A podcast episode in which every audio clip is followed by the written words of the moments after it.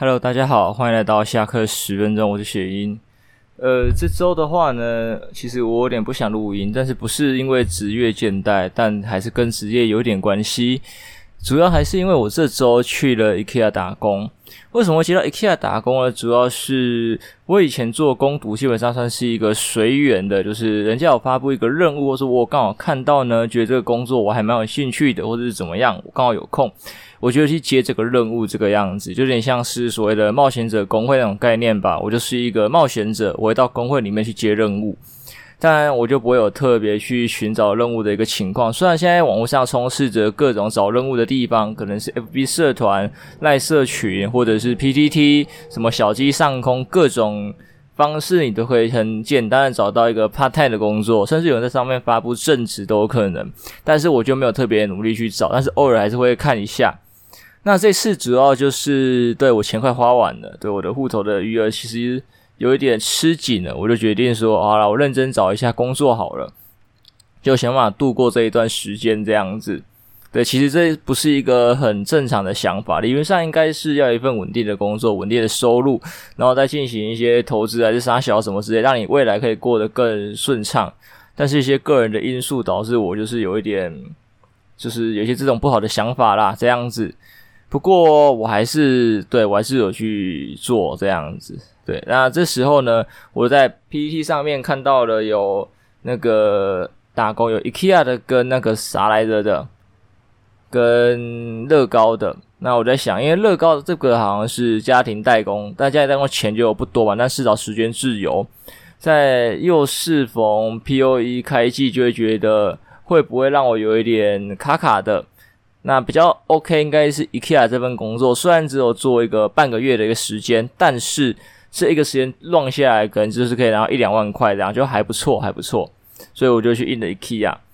那很幸运的也是到了工作的前一天，我才收到通知，诶，我有录取可以去上班。我本来当天下午就已经准备要打电话联络乐高，说我要去做乐高这样子。对，不然不然不然没有没有钱嘛，这样子啊，而且。呃，IKEA 这个我后来填表的时候有它那个好处，就是它做到六月二号，但是如果活动的档期导致有延长的话，它上面是有问说有没有意愿做一个延长的行为这样子。如果你有意愿延长的话，可能大概可以延个两周左右吧，就到六月中。那大家应该也都知道说，我的疫苗第三剂可以在七月的时候施打。那我就可以做原本想要做的八大这样，哎，这个时间衔接的还蛮刚好的，就是诶六月中，然后休息个两个礼拜，然后七月打完针之后再去应征八大，就是一个很舒服、很顺畅的一个过程。所以我就还是以希望以 IKEA 为主。好，那最后入 IKEA 之后呢，就干好累。对，就是我前面讲的所谓的，虽然有职业。呃，没有职业倦怠，但是也跟职业有关系。导致今天不想录音，因为我明天还要上班。那我原本的班是早上八点到下午五点，但是我六点就要起床，毕竟我要骑车到现场啊，还要刷起床、起床、刷牙、洗脸等等，准备一些东西，就要花两个小时。也不是说两花两个小时，就是我需要这么早起来，而且就是。留一点润局啊！我每次到公司的时候，我还是提早约半个小时左右。就是如果任何的意外情况呢，我有个半个小时的缓冲期，不会有出什么 trouble 这样子。所以六点就要起床，就觉得很累很累。那回家的时候也没有太多的时间去娱乐，基本上就是累跟忙这样子。而且你看，我现在还要录音。因为我又有什么脂漏性皮肤炎等等状况，然后平常又要做保养之类的话，我有每个礼拜一、礼拜四我的洗澡时间都是两个小时，所以大家去核算一下，我工作、通勤，然后在家正常的洗澡、吃饭，算一算，我的休息时间大概剩一两小而已。现在如果好在录影，好再花半个小时到四十分钟左右，可能以上录，然后再剪，全部一天搞定。当然你可以分开，但是我就是会把它干完，就是一天搞定。你看我就是没有休息时间。所以就很累很累，但是想着我之前有自己在夸下海口说，也不算夸下海口，可是一个承诺吧，就是我想要努力到一百集。虽然我的节目没有起色，但是我就努力到一百集吧，一百集做一个分水岭。如果真的到我一百集的时候，我的节目还是没有任何的呃好转的话，就是有任何的收入啊，还是任何的。呃更多的粉丝等等之类的，我就把节目收掉吧，我就好收掉，表示我真的不适合呃吃这一行饭，就是我更没有那观众缘干嘛之类的，所以我就没有必要坚持了嘛。对吧？努力也是要有方向性的努力，你不能想说我一努力就一定会成功。所以那个挖矿理论，我觉得就是在好小，对吧？那个也是有点幸存者偏差。我觉得不管任何事情都有点幸存者偏差。对，不是没有成功的机会，我不会这样子一竿子打翻一船人，我直接把话说死。有成功的机会，但是那可能不一定是你，你要想清楚而已。所以你要如何，你要想着你要如何去创造更多的机会，或是如何更接近你想要这个结果。对，这才是重要的，重要的这样子。好了，那回到 IKEA 部分呢，不，基本上就是做一些仓储的事情，就是拣货、理货，呃，等等之类的，还蛮简单的啦。基本上是不太需要动脑的，呃，工作类型。但是就是一个很严重的体力活，所以第一天干下来之后，脚其实非常的酸，而且也非常建议说，大家如果有以后有任何接触到跟这种拣货、理货啊，或者说搬重物相关的职业，例如。呃，搬家公司啊，还是货运公司之类的，我都非常建议大家把一些防护工具给做足。因为像呃，这次 IKEA 在工作的时候呢，事前行销公司就提醒我们说，我们可以准备那种钢头鞋或是硬头鞋这样子。那我大概这个也可以清楚的知道说，他们可能是怕你的货啊压到脚之类的，因为毕竟 IKEA 是卖家具的嘛，啊，那个重物压到脚应该是后果不堪设想。但我殊没想到的是，其实比较重要可能会是手套，因为那个纸箱会割人。再加上有些东西很重，你的手可能不好搬，对，就是你可能需要一点摩擦力把东西拖出来或者搬起来，甚至有些比较贴地板的或贴纸箱的那一种货物，啊，还有重的话，你是没办法轻的把它弄起来。那甚至你有留指甲的人，在搬的过程中，不然就会把指甲凹到，对，这是非常危险、非常痛的。所以手套是非常重要的。我就买了一个随便的手套，一百多块。那直到工作第三天的时候，我才知道钢头鞋的重要性。因为有些货物的摆放方式会让你的那个推车轮子的呃控制不掌控啊等等之类的。我在第三天的时候可能就一点一直连续接到这种单子，导致说我的脚一直被那个轮子尬到痛到靠背。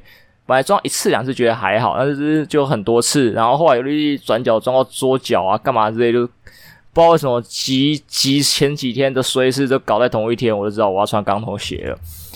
那我之前很幸运的在 cos 小哥的时候买的军靴，对，我就穿了军靴去，因为军靴其实也算是硬头鞋的一种吧，就还不错。不然那双军靴其实也被我尘封已久。然后在此也可以跟大家分享一个好物，就是刚好里面的同事可能是军事迷还是什么，我不知道，因为他跟他聊起来，感觉他对对军人有点崇拜吧。好，那这也是很不错的，保家卫国。那他的军靴上面呢，对，他穿军靴来，就有一个东西，忘记叫什么了。反正就是他可以把军靴，因为军靴大家如果穿过话，一般军靴分是马靴啊等等之类的，都是很多绳子啊，一路从呃你的脚背嘛绑到你的小腿胫骨那一边，就一段绑起来，导致你的穿脱是非常的不方便的。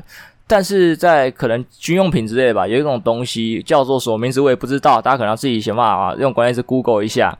它就是一条拉链，但它拉链旁边有洞，所以你的鞋带是你原本鞋子旁边两侧绑在一起嘛，对吧？那就是你左右的两侧会跟那个拉链的左右两侧呃绑在一起。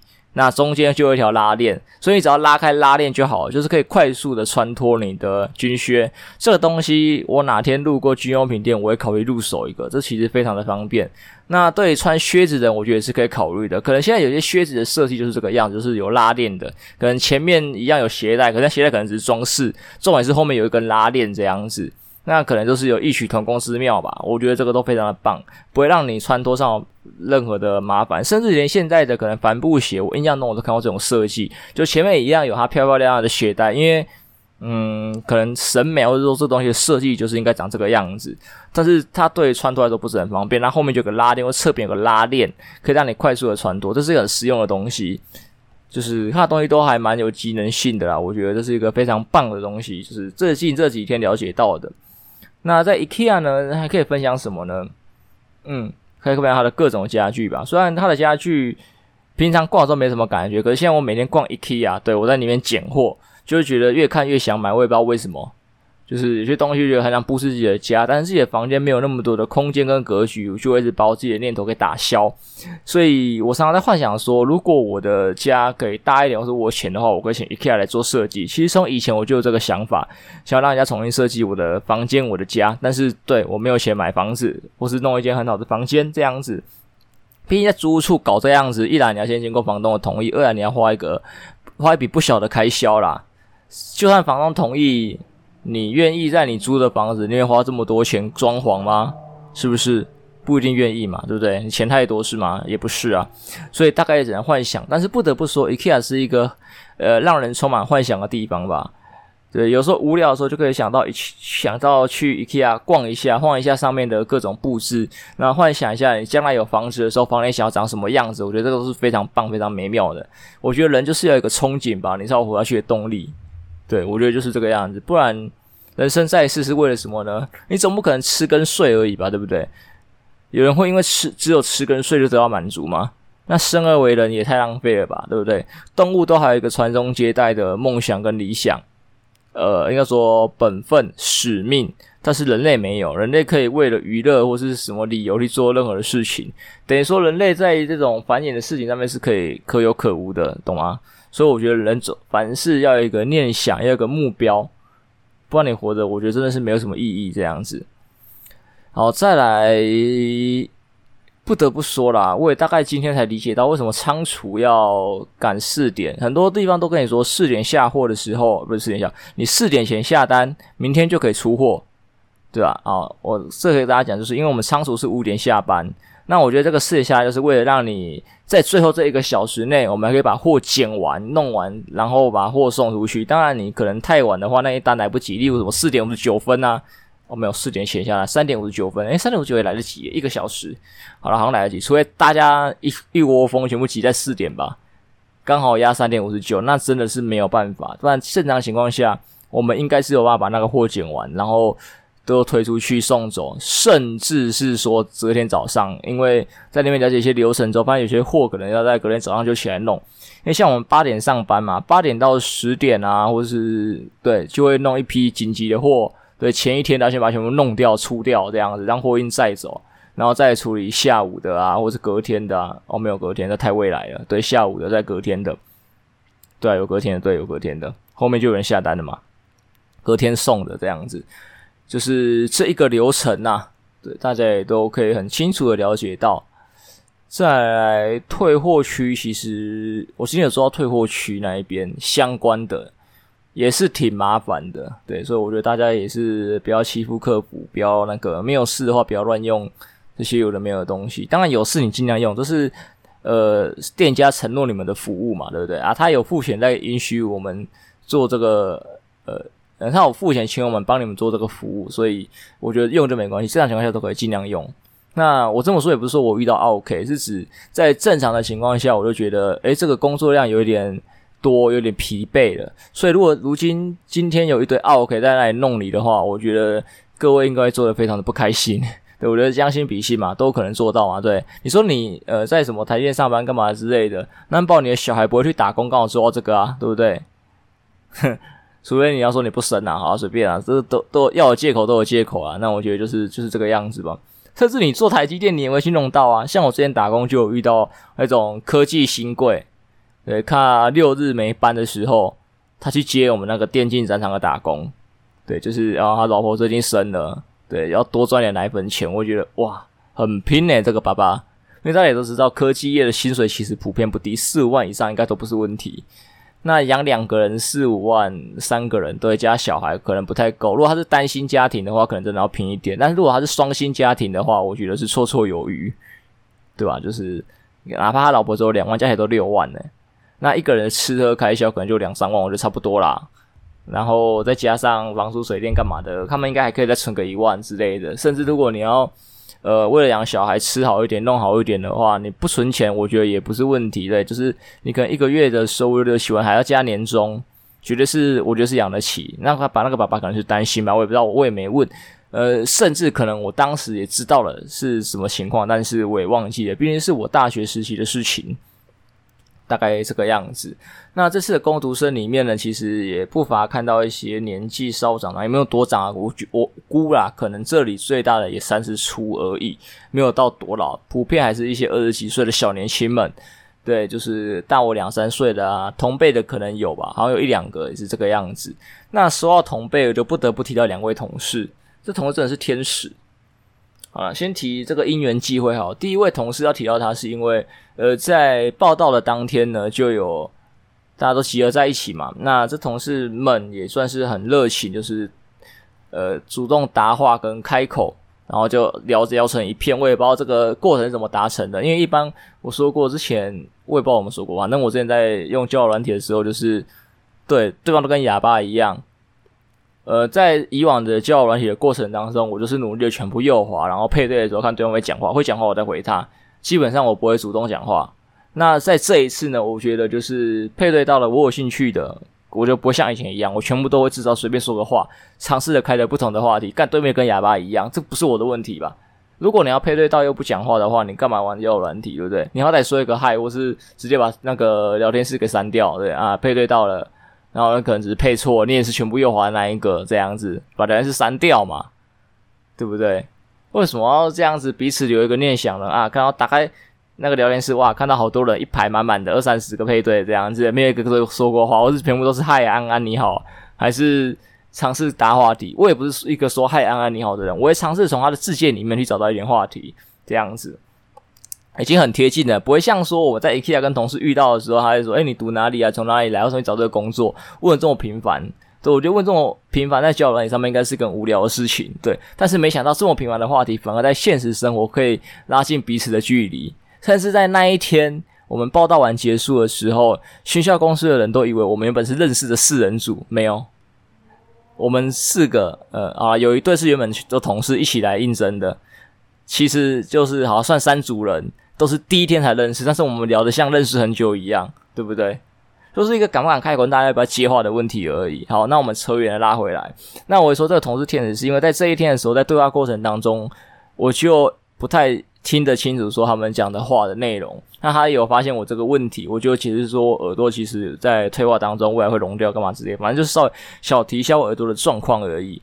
那没想到在隔天的时候，在主管分布事项的时候，主管声音比较小声，他就转过来跟我说：“如果你听不到的话，可以跟我讲，我可以跟你说。”干，这是天使吧？我只是稍微提一下耳朵的问题，他就可以注意到我的情况，然后在隔天的时候还会。帮忙辅助我，你知道一般人，我跟别人讲我的情况的时候，大家只听听就过去了而已。对，你可能也有在在意，不知道怎么帮啊，对，这是一种人，因为很多人我觉得都是有善心的，只是不知道怎么帮忙，所以就没有出手。那这个不怪你们，对，因为有时候你不知道怎么帮忙，那就不要乱，也不要乱帮吧，对不对？有时候你出手出错了，反而还会帮到忙，造成对方更多的困扰，那不如不要帮。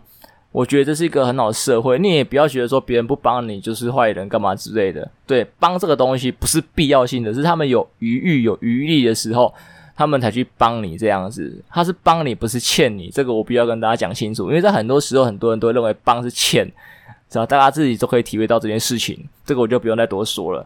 所以对这个同事我就蛮有印象的，然后上下班都会打个招呼干嘛，然后是个妹子这样子。那这个妹子也是个学霸，这个让我印象深刻。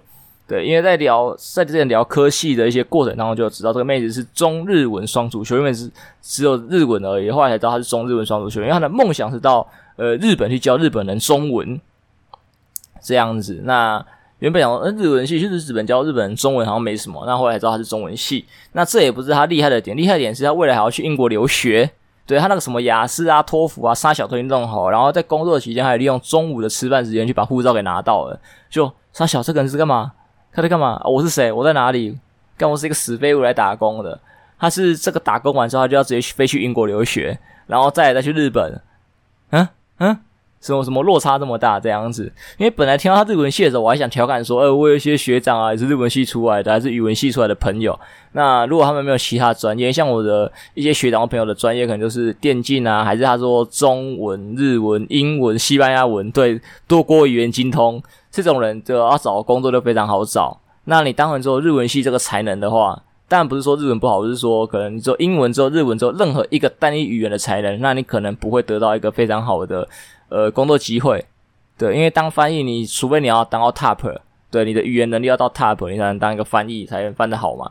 那如果在一般情况下只是能用会用这个语言的话，你可能还是要其他相关的技能。例如，你看你到科技厂，你就要一些呃电子机械的相关知识；你到电竞的话，因为像之前电竞在招满人才的时候，可能需要越南语，要需要韩文，那你就需要呃这些语言再加这些电竞的一些相关知识等等之类。就是语言是要跟其他东西搭配起来，才可以发挥出一个很好的效果。你单语言的话，你可没办法做到一个很好的领域的工作这样子。所以我本来想跟他说这一点，想说让他可以再去多学一点其他东西，然后他就抛出来跟我说他中日文双主修啊，然后英文也不错啊，啥小的就还好我没说出来，对，不然小丑就会是我自己，哼，对，啊，当然，呃，说完这个同事之后，还有另一个不呃值得一提的同事，就是一个夜店咖这样子。那这个夜店咖呢，不是只很爱玩夜店，是他是在夜店工作的人。我也是，呃，忘记什么情况下跟他聊到的，主要也是他这个人也是很好客吧，嗯，因为在第一天上班的时候，他是带领我的人，他是负责带领我的前辈，因为他比较早来嘛，然后他要教我东西，所以他算是一个前辈。那在聊天过程中也知道他说为什么会来做 IKEA，这个问题大家都会问嘛，这是一个很好的聊天的话题的开始。那就知道他是夜店工作的服务生，就是所谓的可能少爷之类的。那因为他们夜店被砍班，所以才来做做 IKEA。对，我今天也才得知，就详细一点，就是可能他们夜店只开五六，平常没有班，所以他就是平常都在 IKEA 做，然后休五六，五六去夜店做。毕竟夜店的钱比较多。像我从那边得知，就是。呃，我不讲夜店的名字好了，以防有任何的问题产生。他的薪水大概都在两万八左右，那有劳健保啊，干嘛之类的。那平常其实就是帮客人倒倒酒啊，开酒啊，做一些服务生该做的事情，其实也没有任何的困难。因为你们也不会说像在什么酒店啊、夜店还是哪里什么八大场所遇到坏人干嘛，只是要说他们有保安，呃，应该叫安保人员。对，差点被至于影响了，所以会去处理这些事情，然后所以也不用你去动手。更更何况说，你本来也不能去动手吧？你不能去打客人干嘛之类，就是呃，专门的事情有专门的人来处理，你服务生做你服务生该做的事情就好了，那剩下都不用你管这样子。那平常上班时间呢，就是晚上九点到白天四点，凌晨四点这样几个小时，我算一下，大概七个小时左右吧。对，其实工作时间也不长。那后面四点到六点会有一个打烊收拾的时间，那这打烊收拾的时间其实你是不一定要留下来的。刚才说四点是你四点就可以走人，但是如果你的打烊愿意留下来帮忙收拾的话，那你会有额外的薪水。那这个薪水呢，可以到多少呢？我也不知道他是怎么给，但是就是说，呃，平常都是四点多五点多就可以处理完，除非说今天客人太嗨，还是说有太多。呃，狗屁倒灶的事情，导致说场地太乱，你要收比较久才会收到六点或六点多。他说那是很睡的情况下才会，所以平常可能很少就可以收完，那你就额外的钱可以拿。那再加上他们还有说一个就是小费会自己得到的问题，就是小费自得，其他人不会管你。综合三笔奖金、三笔钱加下来，你一个月五五六十 K 是跑不掉，没有问题的。听得我自己也是非常的心动，这样子。所以呃，可能七月。呃，我的疫苗打完之后，我就不可不有可能不会考虑说去应征男公关，毕竟他可能门槛跟呃起步的那个有点高这样子。当然也有可能我过一阵子又转念说还是可以再试试看，但是夜店会是我另外一个新的选择？对，我本来没有想到夜店这个问题，我说往酒店的方向想，我没想到夜店的薪水这么的高，这么的有趣。这样，毕竟夜店也是一个我有兴趣的东西，毕竟。呃，假设要是做的不合适，顶多我就会换下一份工作而已，其实也没有太大的一个困难。对，重点是，诶、钱多有趣，那我觉得就是一个去可以去尝试的工作这个样子。那大家也都是可以听一下，应该都还蛮不错吧？这样子听起来，对，也不是说鼓励大家去夜店工作，但是目前就是这个这个这个状况。我，好像讲的有点短，反正我也没跟他问，跟他我也没跟他问说一些夜店的相关趣事，因为说呢，平常就是在工作嘛，那只有就是有时候刚好凑在一起，因为我们要去捡货干嘛之类的，所以分享到各个区域。那平常偶尔出来一起聊过一两句，一两个句这样子，再把这个资讯给完整的凑出来。那有机会我会再跟大家打听看看，有的话可能在下礼拜再跟大家分享。但是这礼拜可能大概只能分享到这边，就是他们的薪资待遇其实是非常的优渥的，这个大家可以去考虑。只是说现在入场可能不是一个好的时机，因为像就是他讲的嘛，就是现在夜店只有开五跟六，然后他做夜店的服务生做了三年，也是第一次看到说夜店会有舞池是空的的情况。对，你就知道说现在疫情对这种八大行业的冲击有多么的大。那我也不再说帮大八大行业护航，就是。也没有护航的问题，只是呃，他这么的冷淡，表示说大家的防护意识很好嘛，就是大家不会特别去那种容易感染的地方哦，导致自己的那个确诊率增高，是吧？像最近这这几天的确诊人数，我记得不是从六万飙到九万嘛，死亡数开始飙高嘛，因为毕竟它是一个死亡率的问题嘛，所以确诊数飙高之后，死亡率也跟着飙高这样子。那目前的话，我也觉得说。目前确诊数这么高，我也觉得好像也没有什么太大的问题或困扰，因为说真的，它高到就是算一算，累积起来应该一百万人有了吧？那等于平均台湾两千三百万人，那不算小孩，小孩应该比较容易得。那随便啦，我觉得大概就是呃二三个人应该要送一个嘛，两千三百万除以二十三万的话。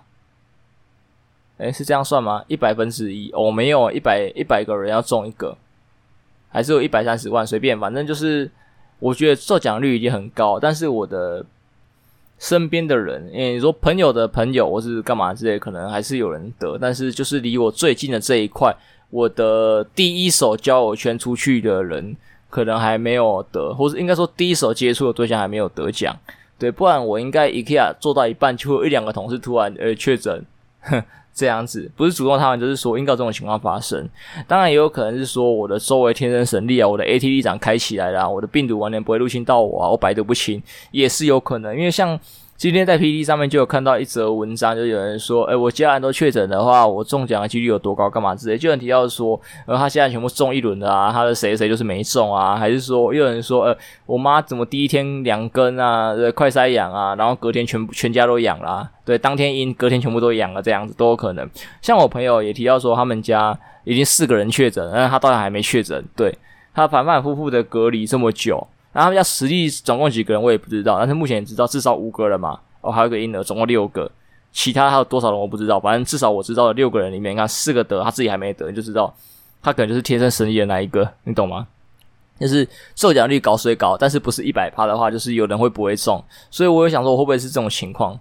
当然有可能我中了，因为说真的，我的喉咙很容易哑掉。在刚才的段里面，有一天我喉咙突然哑掉的情况。对，我就不知道为什么就喉咙突然哑掉，突然有痰，但是我不会发烧或者其他症状发生，我觉得我应该没有中。